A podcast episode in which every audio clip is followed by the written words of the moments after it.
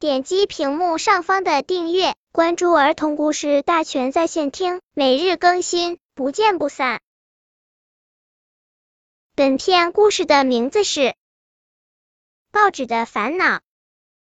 我的名字叫报纸，每一天，邮递员叔叔都要把我和我的许许多多同伴送到千家万户。今天，我又被邮递员叔叔投进了一栋楼房的三百零二室信箱里。我静静的等待着信箱的主人来把我取走。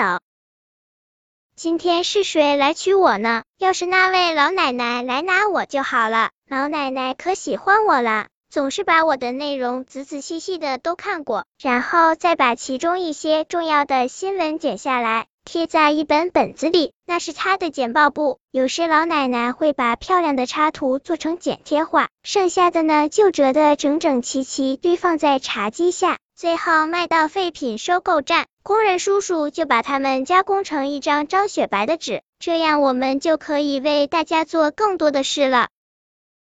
我最不喜欢老奶奶的孙子圆圆来娶我了，他总是草草的看一遍就把我丢掉，让我一个人孤零零的躺在草地上，没人理睬。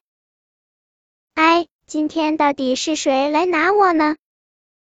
本篇故事就到这里，喜欢我的朋友可以点击屏幕上方的订阅，每日更新，不见不散。